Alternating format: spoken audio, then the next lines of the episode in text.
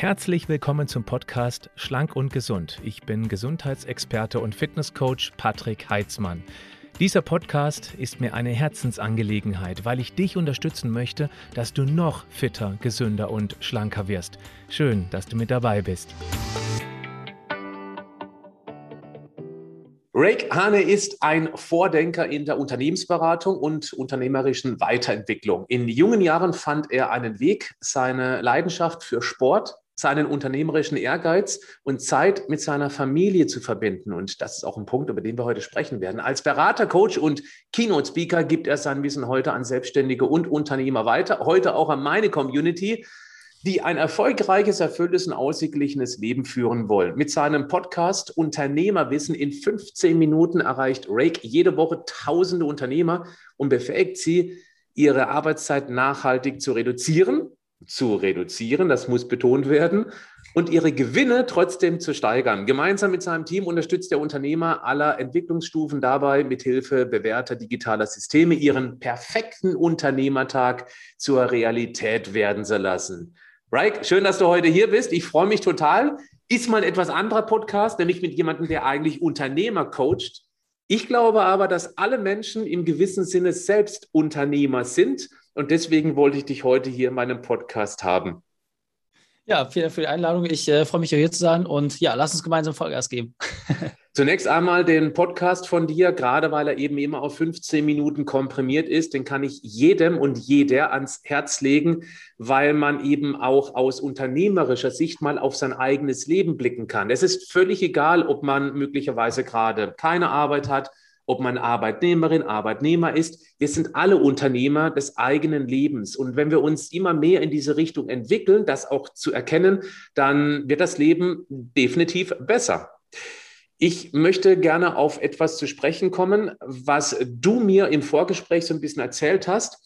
Du hast so eine Art Speiche des Lebens, ist vielleicht nicht der richtige Ausdruck, aber du unterteilst gewisse Bereiche in jeweils ein Viertel. Magst du da mal drüber berichten? Ja, sehr gerne. Also ähm, vielleicht ist wichtig, äh, warum ich irgendwie diesen perfekten Unternehmertag oder auch einfach perfekten Tag, weil du hast schon recht, es ist nicht ausschließlich für Unternehmer, man trifft Unternehmer auch als Privatmensch, weil es halt das gesamte Leben betrifft, nicht den unternehmerischen Aspekt. Mhm. Und ähm, der Hintergrund zu diesem perfekten Unternehmertag war, ich dachte lange Zeit, ich müsste irgendwie der Superheld in allen verschiedenen Bereichen sein, habe aber nicht verstanden, dass es viel wichtiger ist, ausgeglichen zu sein. Und als ich dieses Schema damals kennengelernt hat es mir buchstäblich das Leben gerettet. Ich kam zu diesem Werkzeug in einer Zeit, in der ich mehr als 100 Stunden die Woche gearbeitet habe. Ich habe alles in meinem Leben so durchoptimiert. Ich habe nur noch zwei Stunden am Tag geschlafen und dachte, das wäre gut. Ist es aber nicht. Und wenn man das über mehrere Monate macht, dann frisst das den Körper buchstäblich auf. Ja, als Profisportler, ich habe trotzdem Vollgas gegeben. Und als meine Ärztin mir dann gesagt hat, du stehst kurz vorm Herzinfarkt und das bei einer Routineuntersuchung, da wusste ich, okay, jetzt muss ich wirklich was ändern. Und dann habe ich auch überhaupt rückwirkend erst diese ganzen Signale erkannt, ja, dieses depressive Verhalten, dieses Zucken im Auge, diese, dieser permanente Frust und Ärger, den man in sich hat. Und deswegen war dann irgendwie die Frage, hey, wie kriege ich das irgendwie hin, dass das nicht mehr so ist? Und meine Feststellung war, wenn man eine Vision hat, die in der Zukunft liegt, wo es darum geht, dass du für dich wirklich das Perfekte definierst und einfach auf tagtäglicher Basis darauf achtest, dass du in den vier Lebensbereichen, auf die ich gleich komme, ausgeglichen bist, dann läufst du nicht mehr in diese Falle. Mhm. Und ich würde sagen, mit 33 habe ich das für mich mittlerweile ganz gut gelöst bekommen und fühle mich deswegen auch in der Lage, das anderen Menschen weiterzugeben, welche Erfahrungen ich dort gesammelt habe. Wie viele Jahre das heißt, ist das her, Falk? Damals war ich 25, jetzt bin ich 33. Mhm. Also ja, ich, ich durfte mich auf dieser Reise weiterentwickeln. und äh, ja, es war, wie gesagt, äh, auch die schwerste Zeit in meinem Leben, muss ich ganz klar sagen. Äh, weil das eine ist gesundheitlich, was ja auch dein Thema ist, stand alles auf Messerschneide im wahrsten Sinne des Wortes, aber auch alle anderen Lebensbereiche. Und es hat mich halt der Teufel eingeholt. Ja, ich habe immer versucht, ihn auszusperren, aber ja, das, das kann halt niemand. Und worum geht es in diesem perfekten Tag? Es geht darum, dass du darauf achtest, dass du in den Bereichen Beruf, Gesundheit Beziehung und Inspiration einen Ausgleich findest. Und in meiner Definition, in meiner Erkenntnis über die letzten Jahre auch zur gleichen Zeit teilen. Was heißt das? Ich habe früher nochmal über 100 Stunden die Woche gearbeitet. Rechnet das mal durch sieben, damit es einfacher ist. Ja, weil ich hab, konnte nicht fünf Tage die Woche arbeiten. Das war unmöglich. Ich brauchte alle Tage der Woche. Dass man eine Idee dafür bekommt, was das an Arbeitsbelastung bedeutet. Das heißt, mein Bereich Beruf war maßgeblich für alles. Was passiert automatisch, wenn man ganz viel in Energie in einem Bereich hat und in anderen nicht. Sie verkümmern. Und nochmal, du kannst deine Gesundheit nicht aussperren. Irgendwann holt dich das ein. Du kannst auch deine Beziehung nicht aussperren und auch nicht deine Inspiration. Inspiration, all das, was du machst, wenn du kein Geld kriegst und niemand zusieht. Also Dinge, die nur für dich wichtig sind.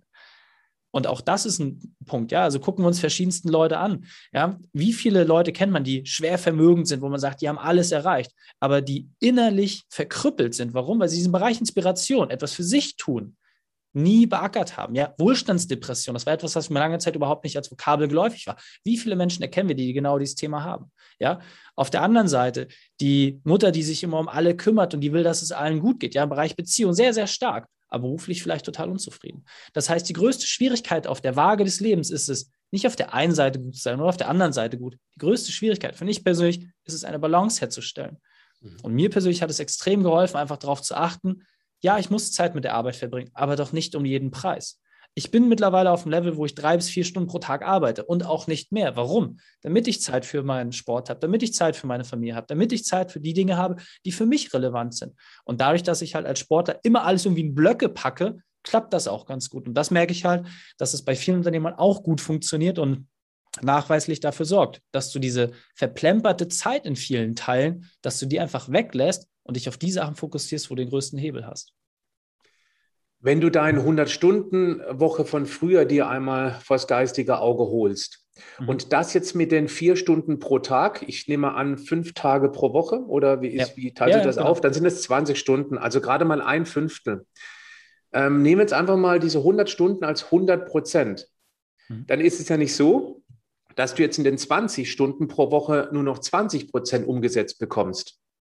Wie viel Prozent würdest du sagen, dass du jetzt in einem Fünftel deiner Zeit durch konzentriertes Arbeiten von den damaligen 100 Prozent gewuppt bekommst? Kann man das so ungefähr in einer ja, Zahl ich, ich verstehe, ich verstehe, worauf du hinaus willst. Also die Frage ist einfach, wie viel mehr Rendite in Anführungsstrichen mit der Unternehmersprache zu sein, habe ich raus, obwohl ich so viel weniger arbeite. Mhm. Und ähm, um da jetzt nicht äh, mathematisch alle irgendwie auszunocken, es ist ein Vielfaches dessen, was ich heute mittlerweile schaffe. Warum? Mhm. Erstens, weil ich es geschafft habe, mein eigenes Ego zu besiegen. Ich war früher der mit Abstand arroganteste Mensch, den ich kannte. Ich bin in den Raum gekommen und ich habe den Raum eingenommen. Und es war mir egal, wer da gesprochen hat. Ich war auf jeden Fall besser. Ja? Und ich erinnere mich an eine Schlüsselsituation, wo ich mit einem großen Unternehmerkreis zusammensaß in Berlin. Da war ich noch ganz, ganz frisch in der Selbstständigkeit. Der hat mich zur Seite genommen und gesagt: Reik, tu mir mal einen Gefallen, halt mal echt die Fresse. Ich habe alle voll gequatscht und er gesagt: Hör doch einfach mal zu. Das wird dir viel mehr bringen, anstatt die ganze Zeit alle voll zu quatschen. Und das von so einer Autoritätsperson. Ich habe ein Autoritätsproblem. Ja, Scheidungskind war nie so mein Thema. Mhm. Und dann einfach auch diese Wahrheit zu bekommen von jemandem, den ich unglaublich respektiere. Nee, hör zu. Vielleicht mache ich deswegen den Podcast, weil ich gezwungen werde, auch mal 15 Minuten lang die Klappe zu halten und dadurch einfach ganz, ganz viel Wissen von anderen lernen zu dürfen. Und das ist auch einfach der Punkt, dieses Ego zu überwinden, ist das eine, aber auch anderen Menschen Vertrauen zu schenken. Einfach zu sagen, hey, es gibt Menschen, die sind so viel besser als ich. Ja, also bei uns in der Leistungserbringung, ich habe in keiner meiner Leistungen im Kernunternehmen selber noch meine Finger drin. Ja, ich habe Teams in allen Bereichen, die viel schlauer sind als ich. Natürlich macht es mir Spaß, Dinge und Strategien zu entwickeln, aber in der eigentlichen Umsetzung habe ich nichts zu tun, weil ich mhm. sonst doch nicht skalierbar wäre. So, und das ist halt einfach der Punkt, anderen Menschen Vertrauen zu schenken und ja, zu wissen, man wird enttäuscht und ja, man zahlt da ganz viel Geld und es doppelt und dreifach und es ist viel anstrengender, aber auf der anderen Seite auch zu wissen, wie viel Ruhe und Frieden man bekommt. Ja, ich bin jetzt gerade seit anderthalb Wochen wieder da. Ich war zehn Wochen in Portugal. Das hätte ich ohne mein Team mhm. niemals hinbekommen können. Und deswegen freue ich mich einfach darüber, dass ich so schlaue Menschen irgendwie angezündet habe, dass sie sagen, ey, ich bin bereit, mit dir gemeinsam diesen Weg zu gehen. Kann man sagen, dass du früher von diesen 100 Stunden pro Woche extrem viel Energie aufwenden musstest, um dein Ego zu verteidigen? Ja, definitiv. Also ähm, ich musste dieser großen Klappe auch irgendwie immer Rechnung tragen. Und äh, wenn du halt rausbesaust und sagst, ja, ich bin der größte, beste, schönste, welche ja, Chance hast du? Wenn du sagst, abliefern. ich bin nicht du musst sie outperformen. Ja, also du hast nur die Chance, indem du halt früher da bist und später gehst als alle anderen. Nochmal, eine Zeit lang geht das gut. Als Profisportler, EMD, MWM-Titel, habe ich alles geschafft. Im Sport ist es ehrlich, weil da musst du mehr trainieren als alle anderen. Dein Talent ist bedeutungslos. Du musst mehr Trainingsstunden haben als dein Gegenüber und dann wirst du auch vor ihm sein. Das ist leider das Gesetz der Zahl im Sport aber nicht im gesamten Leben. Und kein Sportler ist von Anfang seiner äh, Karriere auf dieser Welt bis zum Ende, bis er ans Grab geht, nur Sportler. Das ist eine Momentaufnahme und diese müssen wir auch beleuchten und so muss man das halt auch sehen. Als Sportler habe ich auch alle Sachen geschafft zurückzustellen für den Moment. Um mich dann wieder anderen Dingen zuzuwenden. Und das, wie gesagt, aufs gesamte Leben zu adaptieren, hat mich wahnsinnig viel Energie gekostet, aber ich bin froh drum, weil, nochmal, ich bin 33, habe noch sehr viel vor mir und äh, deswegen, wie gesagt, war das einfach für mich ein ganz, ganz wesentlicher Schritt, das auch zu erkennen. Als Spitzensportler, der du ja warst, vielleicht ganz kurz mal äh, zwischendurch, weil sich das bestimmt einige fragen, in welchem Bereich warst du sportlich sehr aktiv und nicht nur sehr aktiv, auch sehr erfolgreich? BMX Flatland, das ist äh, eine Spezialdisziplin des BMX-Radfahrens, kann man sich vorstellen, so wie Kunstradfahren, nur in cool. Mhm. Und ähm, da ging es letztendlich darum, dass du halt eine sehr, sehr komplexe Manöver auf dem Fahrrad machen musst, in der flachen Ebene, um dann letzten Endes eine Jury zu beeindrucken und dann auch im internationalen Wettbewerb zu bestehen. Und äh, ja, ich habe vor zwei Jahren meine Karriere dann auch an Nagel gegangen, weil durch Corona, Wettkampfausfälle, zweites mhm. Kind, war dann für mich auch nicht mehr das Feuer drin, aber konnte auch mit den Top 20 in der Welt abschließen. Und das war für mich dann auch ein guter Zeitpunkt zu sagen, okay, jetzt ist mein Fokus woanders. Stark. Immer mit diesem Damoklesschwert über einen, einen Sturz und alles kann vorbei sein, um dann ins Nichts zu fallen, wenn du dir auf der anderen Seite nicht zusätzlich was aufgebaut hättest, was sich eben auch Richtung diese, dieser 100 Stunden pro Woche getrieben hat, vermute ich mal. Absolut. Und äh, das Witzige ist tatsächlich, meine Oma hat damals aus einem Nebensatz heraus den Grundstein für meine eigentliche Karriere gelegt, weil mit 16 sagte sie zu mir damals, Mensch, Reik, du musst neben dem Sport auch was Richtiges machen. Ja, und jetzt wissen Menschen wie du und ich, ja, was wissen die schon? Mein Sport ist doch was Richtiges und ich werde es allen beweisen. Ja, Thema Ego. Aber ich war dann trotzdem zum Glück hörig genug, als dass ich gesagt habe, ja, ich gehe mal los, habe mir ein Buch gekauft, so auf dem Grabbeltisch, sah irgendwie nach Wirtschaft aus, dachte mir, ja, das wird schon passen. Und dieser Roman, dieser Enthüllungsroman, wie furchtbar die Unternehmensberater sind und was für raffgierige Menschen, wie schlecht die alle sind, Beratung und Verkauf von Thomas Live, der hat mich dazu gebracht, zwischen den Zeilen zu lesen und wirklich zu verstehen, hey, als Unternehmensberater lernst du Dinge und gibst die anderen Menschen weiter. Und damit kannst du Geld verdienen. Und als Sportler habe ich ja das auch gemacht. Ja, also wie oft wurde ich zu Workshops gebucht, war Trainer und habe hab Wissen geteilt, dachte ich mir, ah, super, dann wirst du halt Unternehmensberater, das wird schon irgendwie klappen. Und habe dann aber auch meinen Fokus daran ausgerichtet. Ja, habe eine Ausbildung gemacht, Fachangestellte, Dual BWL studiert, habe dann auch parallel ein Unternehmen gegründet, Extremsportagentur und war dann halt mit 21 so weit, dass ich gesagt ja, jetzt wirst du halt Unternehmensberater, das passt schon. So, und das hat dann aber wie geklappt und hält bis heute an. Dann hast du mit von 21 bis 25 eben Vollgas gegeben. Ja. Wie würdest du äh, deine Bestandsaufnahme von damals beschreiben? Weil jetzt kannst du natürlich auch mit deinem ganzen Wissen, was du jetzt von 25 bis 33, das sind acht Jahre, da würdest du ähm, eine solche Bestandsaufnahme sicherlich ganz anders erklären. Aber wie kamst du damals auf diese Idee, eine Art Bestandsaufnahme zu machen? Oder hat sich das entwickelt und es gab keine richtige Bestandsaufnahme? Ähm, du meinst mit dem Entschluss, Unternehmensberater zu werden, oder? Nein, ich meine, von diesen 100 Stunden runterzugehen. Achso. Das ähm, zu machen. Wie gesagt, ich wurde gezwungen. Also ist ganz klar. Äh, meine Frau zum Glück, mhm. meine Frau ist zum Glück noch mit mir zusammen. Ähm, wir sind äh, zusammen, seitdem wir 18 sind. Ähm, und sie war das erste Mal in der Situation, sagt, Reik, ich kann dir nicht mehr helfen. Ja? Äh, man muss wissen, ich habe kein Körperfett, ja, also äh, gar nicht so. Und ich habe in dieser Zeit habe ich äh, fast 10 Kilo abgenommen. Also ich habe mich wirklich runtergehungert, weil ich das Essen auch einfach vergessen habe. Ja? Meine Muskeln haben sich aufgelöst. Ich war wirklich Haut und Knochen und schwarze Augenringe gehabt. Ich sah furchtbar aus. Und mir hat das mein Umfeld auch gespiegelt. Aber ich habe einfach nicht zugehört. Ich habe einfach nicht zugehört. Und es war wirklich dieser, dieses kleine Tröpfchen, das fast im Übergelaufen gemacht hat, als meine Ärztin zu mir gesagt hat, Raik, wenn du so weitermachst, wirst du in drei Monaten weg sein. Dann war es das. So. Und ob du diesen Herzinfarkt überlebst, das kann dir keiner sagen. Ja, ich, ich saß da ganz ruhig und sie hat gesagt, deine Werte sind katastrophal. So, die kannte mich ja schon. Ja, wir haben uns jedes Jahr haben uns getroffen und sie hat gesagt, das geht nicht. So. Und das war dann der Punkt, wo das erste Mal der Zug angehalten hat. Ich aussteigen konnte und die mir angucken konnte und dann gesehen habe, es ist kaputt, es ist alles kaputt. Selbst die Schienen, auf denen ich fahre, sind kaputt. Also das Schlimmste, was jetzt passieren kann, ist, dass ich wirklich äh, über den Berg dann rüberfahre, das Stoppzeichen nicht sehe. Und was dann passiert, das weiß keiner. Und dieses auf sich selber mal zurücknehmen, war super wichtig. Nochmal, als junger 20-Jähriger, du weißt ja auch alles besser. Diese Naivität treibt dann da sehr gut. Das war vielleicht auch ein gewisser notwendiger Schritt. Aber ich erkenne das halt auch bei sehr vielen Leuten, die deutlich älter sind. Ja, die in diesem Zug sitzen, einfach immer fahren, fahren, mehr Gas und mehr Gas und mehr Gas. Ja, aber zu welchen Kosten? Und es holt dich an. Und so wie du es vorhin auch so schön gesagt hast in unserem Gespräch, du kannst deine Gesundheit jetzt vernachlässigen, aber du musst es doppelt und dreifach mit Zeiteinsatz, Energie und auch sehr viel Geld später zurückzahlen. Das Konto wird sich ausgleichen. Und das war für mich der Punkt, wo ich dann gesagt habe, okay, jetzt bin ich offen, jetzt will ich es ausgleichen und jetzt höre ich zu.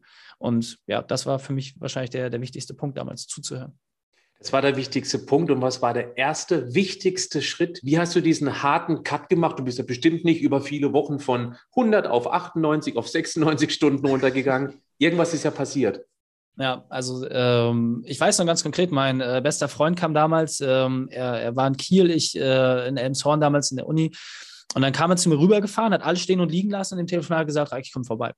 War dann auch kurze Zeit später bei mir und gesagt, so Reik, ist alles gut, vergiss alles, ja? Ist alles gerade nicht wichtig. Und dann hat er mir, er ist ähm, äh, Philosophie und äh, Politikwissenschaften hat er studiert und hat mir von diesem Werkzeug, diesem perfekten Tag erzählt und hat gesagt, hey, lass uns doch mal gemeinsam denken, was sein könnte. Wie was sein könnte. Er stellt doch mal eine Welt vor, in der alles perfekt ist. Ja, wie ein Videospiel. So Gesundheit, Zeit, Geld, alles ist da. Du willst Einfluss haben, Angela Merkel und Richard Branson rufen dich an, wenn sie einen Tipp brauchen. Ja, du willst Lamborghini fahren, die gehört Lamborghini. Alles ist perfekt. Womit verbringst du dann noch deinen Tag? Interessant. Und. Ich war überhaupt nicht in der Lage, das zu verstehen. Das ist ja auch Kern dann meines Buches geworden und meines Treibens und allem, was ich tue. Das ist für mich das wichtigste Werkzeug, weil es mich damals gerettet hat. Und dann bist du an diesem Tag und dann malst du dir das ein bisschen auf. Und nee, nee, lass uns das konkret machen. In den Bereichen Beruf, Gesundheit, Beziehung, Inspiration. Wie verbringst du deinen Tag? Du stehst morgens auf. Was machst du dann? Welche Aktivitäten sind da noch wichtig? Nochmal, du hast alles erreicht. Es gibt nichts mehr, auf was deiner To-Do steht. Alles, was du jetzt machst, ist Bonus. Mhm. Was machst du dann noch? Und dann, ja, okay, vormittags. Ja, aber weiter. Wie, wie sieht es dann aus? So, wie sind deine Vormittagsstunden? Was sind die konkreten wichtigen Dinge? Und auch an die Zuhörer jetzt und Zuschauer, das einfach mal für sich zu machen, das mal aufzuschreiben. Ja? Und dann zu sagen, okay, mittags, nachmittags, abends. Und dann hast du auf einmal für dich so eine Struktur, auch einfach so eine Tagesstruktur, die super anziehend ist. Das war so geil, was ich mir da aufgeschrieben habe. Ich gesagt, ja, aber es ist ja grundsätzlich möglich. Ja. ja? Ich habe mhm. das erste Mal gemerkt, mhm. es ist grundsätzlich, ich kann es denken, also könnte es ja sogar auch Realität werden. Und genau das, was du vorhin auch gesagt hast, in der Zukunft leben und irgendwie sich dahin entwickeln. Ja, einfach, dass du das Bild aufzeichnen kannst, diese Chancen nutzen, das habe ich damals für mich verstanden. Und dann habe ich mich Schritt für Schritt dahin gearbeitet, mit sehr viel Energie, mit sehr viel Fleiß, aber auch mit sehr viel Ruhe, was für mich überhaupt nicht normal war, ja, auch Pausen einzulegen. Und ich habe knapp drei Wochen gebraucht, um gesundheitlich wieder halbwegs auf die Bahn zu kommen. Und dann, wie gesagt, habe ich Schritt für Schritt mir jede einzelne Baustelle vorgenommen, habe nach und nach mich hingesetzt und habe all das versucht, wieder gerade zu biegen, was ich in den Jahren davor versäumt habe.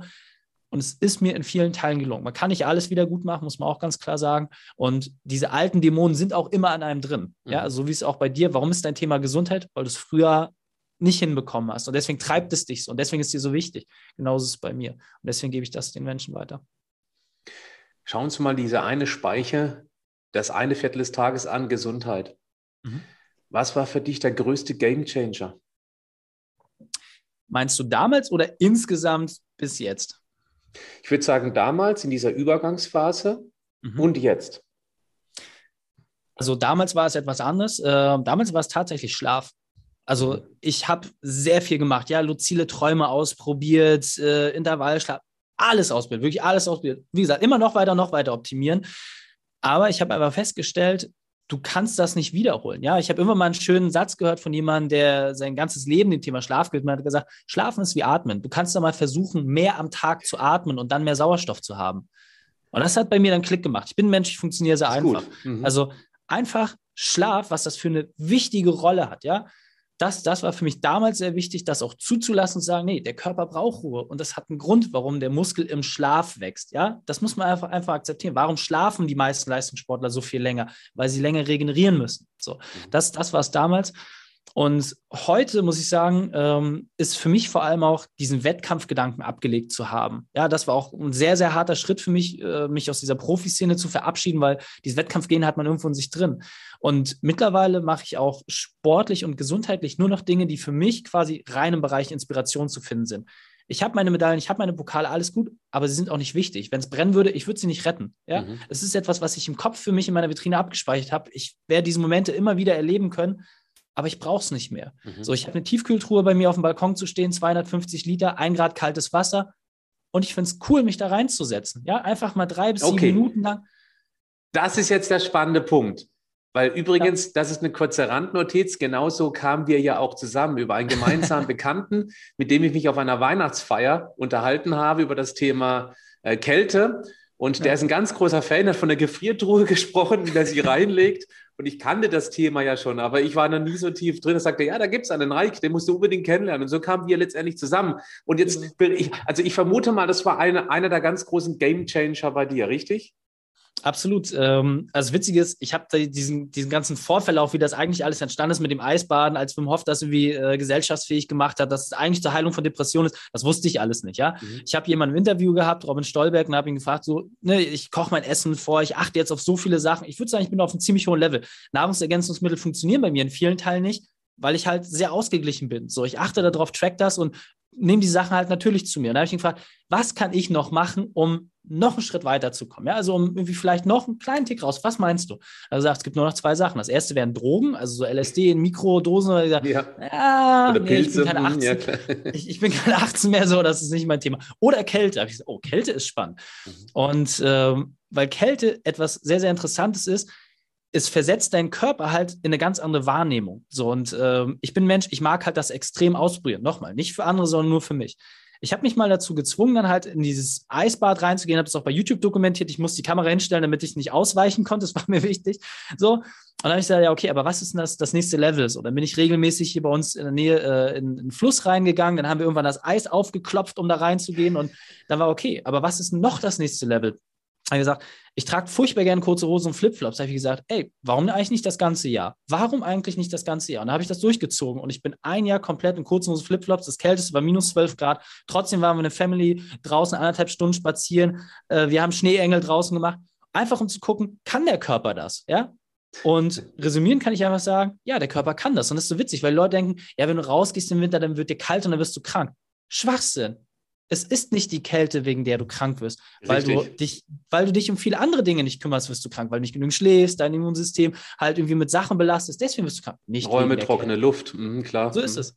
So, und für mich war der krasseste Härtetest tatsächlich im Thema Kälte. Das Eisbaden, das, das ist Meditation, ja. Das ist ehrlicherweise dieser Gesundheitseffekt, das merkt man. Also ich rieche besser, ich sehe besser, ich höre besser. Ähm, ich kann, wie gesagt, viel länger Kälte ertragen insgesamt. Ich bin ruhiger, ich kann viel besser meinen Geist fokussieren. Das kam alles durch die Tiefkühltruhe. Was ich spannend fand, wir haben einen Kältewalk gemacht bei minus vier Grad draußen. Nur in Boxershorts und Flipflops sind wir anderthalb Stunden sind wir durch die Gegend gelaufen. Und auch das kann der Körper. Du ziehst ja nach eine Jacke an, trinkst einen warmen Tee und zack, bist du wieder im Moment.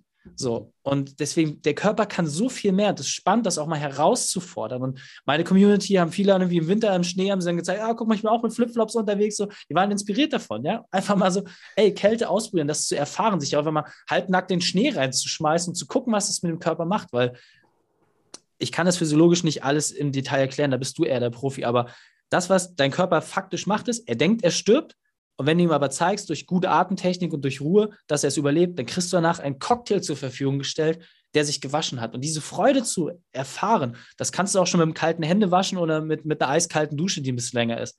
Aber Eisbaden ist für mich persönlich so der Königsweg. Da hast du alles und das in sehr, sehr kurzer Zeit. Vielleicht mal das Thema ganz kurz anzuschneiden. Also alles Energie, alle Körperwärme, Wärme generell kommt ja über die Mitochondrien. Und die stecken ja billionenfach im Körper drin. Und da wird eben dann das Essen verbrannt, wird Energie draus. Und man kann sich vorstellen, wenn man den Körper einem solchen Kältereiz aussetzt, dann hat, haben die maximale Ansteuerung. Die müssen extrem optimiert funktionieren. Die können nicht auf halber Kraft laufen. Die laufen auf Vollgas. Und das aktiviert eben auch das komplette Hormonsystem, insbesondere die Schilddrüse. Und äh, ich glaube auch, das, ich weiß es nicht, aber ich kann es mir sehr, sehr gut vorstellen, dass viele Menschen große Probleme mit der Schilddrüse haben, weil die, die auch, weil der Körper nicht zu sehr unter Stress gesetzt wird, sei es durch zu wenig Sport oder eben in dem Fall durch zu wenig Wärme- und Kältereize. Auch dieser Wechsel ist ja sehr interessant. Also wer Schilddrüsenherausforderungen hat, der kann sich ja gerne mal mit dem Kältethema befassen. Absolut. Es muss ja nicht gleich der, der Spaziergang in Flipflops bei minus 12 Grad sein. ich glaube, da hätte ich auch meine Herausforderung.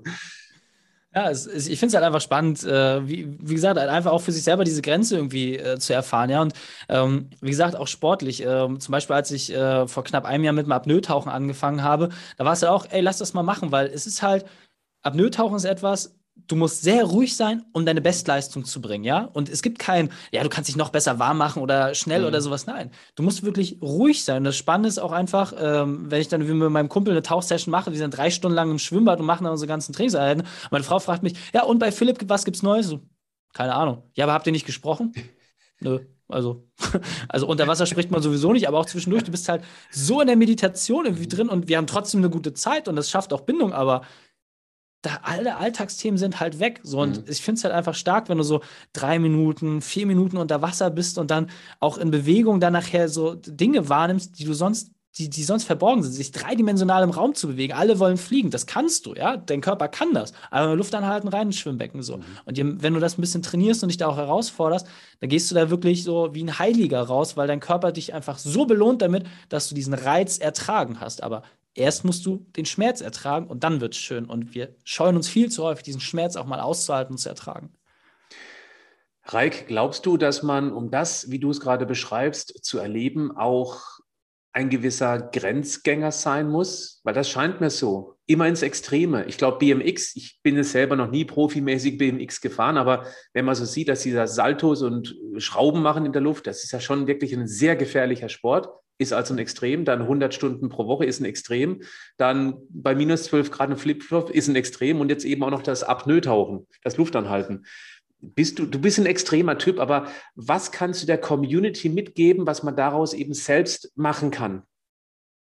Also das Schöne ist, es wird ja immer das, das Bild am Ende gezeigt aber nie der Entstehungsprozess davor. Sehr ich habe ja mit allen mhm. Sachen mal angefangen. Ja? Mhm. Und das, was du gesagt hast, diese Schritte summieren sich. Und natürlich habe ich in gewissen Bereichen irgendwie für mich so mein persönliches Yoda-Level erreicht, wo ich einfach sage, ey, das ist so okay. Und dann wendet man sich auch anderen Dingen wieder zu. Ja?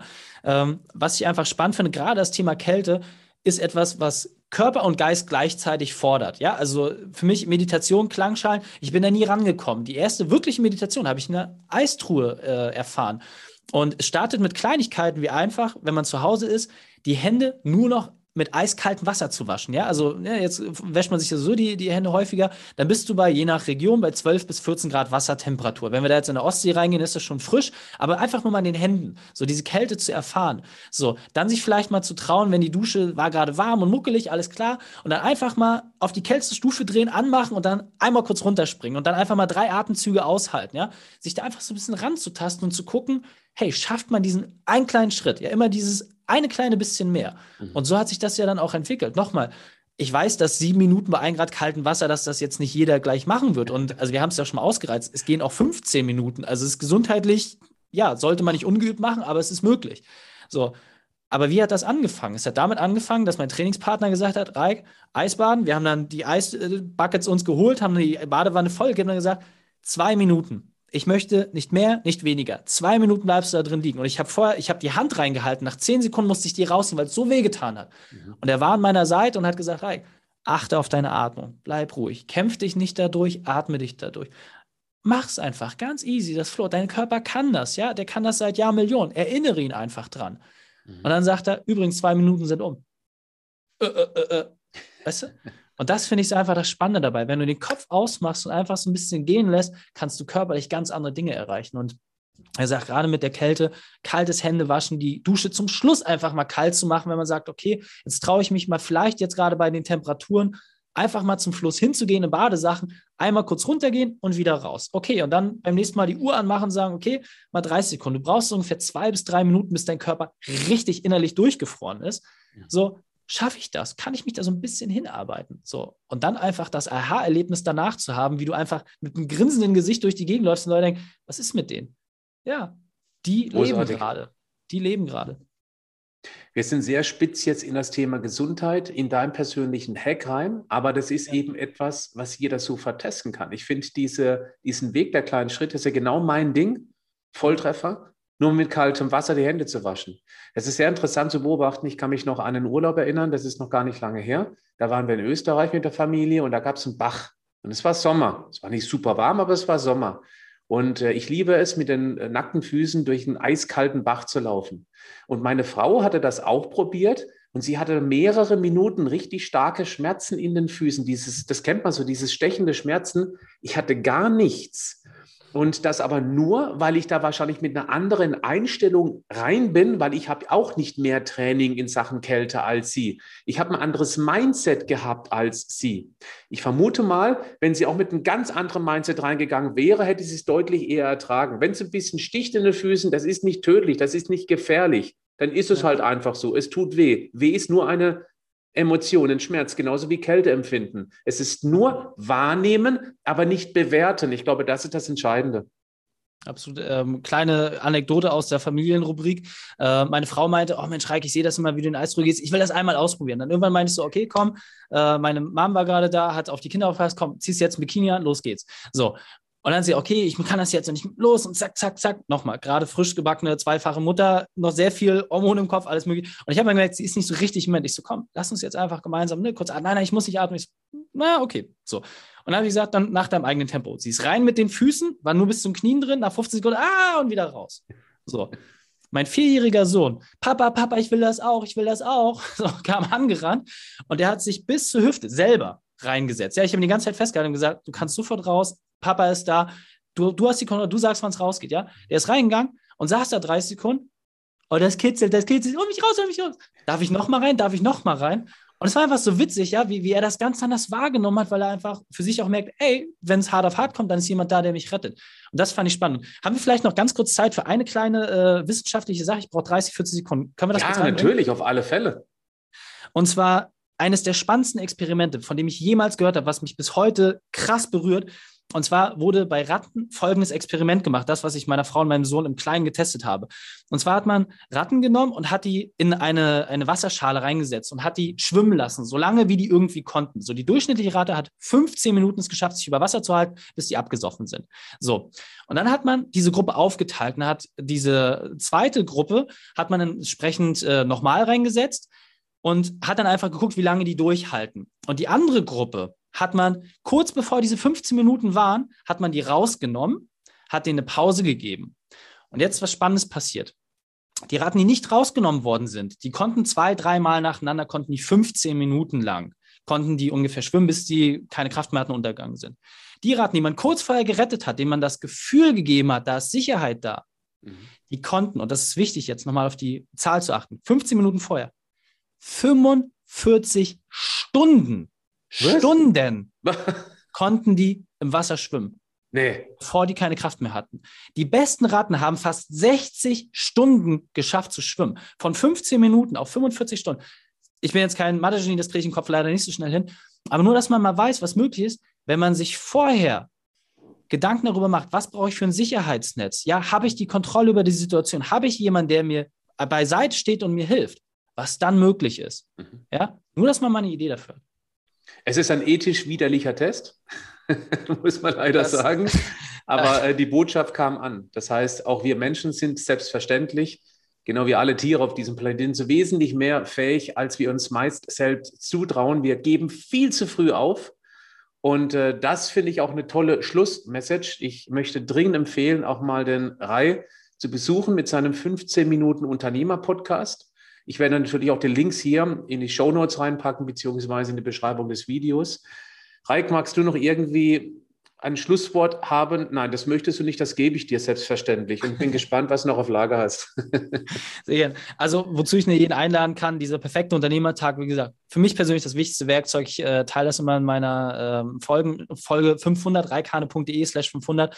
Macht das einfach mal für euch. Ja, also nutzt einfach mal die Chance, wirklich 15 Minuten sich das anzuhören, Zettel, Stift raus, das aufzuschreiben, auch mit dem Partner gemeinsam und dann zu gucken, was einfach möglich ist. Ja, ich habe äh, mal in meinem Management-Training gelernt, eine Pommesbude auf Mond, wäre das grundsätzlich denkbar? Und jeder sagt, ja, ja, dafür bräuchte man. Siehst du? Und wenn du das hinkriegst, wenn du eine Pommesbude auf Mond denken kannst, dann übernimm doch mal die Verantwortung für dein eigenes Leben. Und dann sei gespannt, was passiert. In diesem Sinne, viel Spaß bei der Umsetzung. Großartig. Herzlichen Dank für das tolle Interview. Danke dir. Bis dann. Ciao.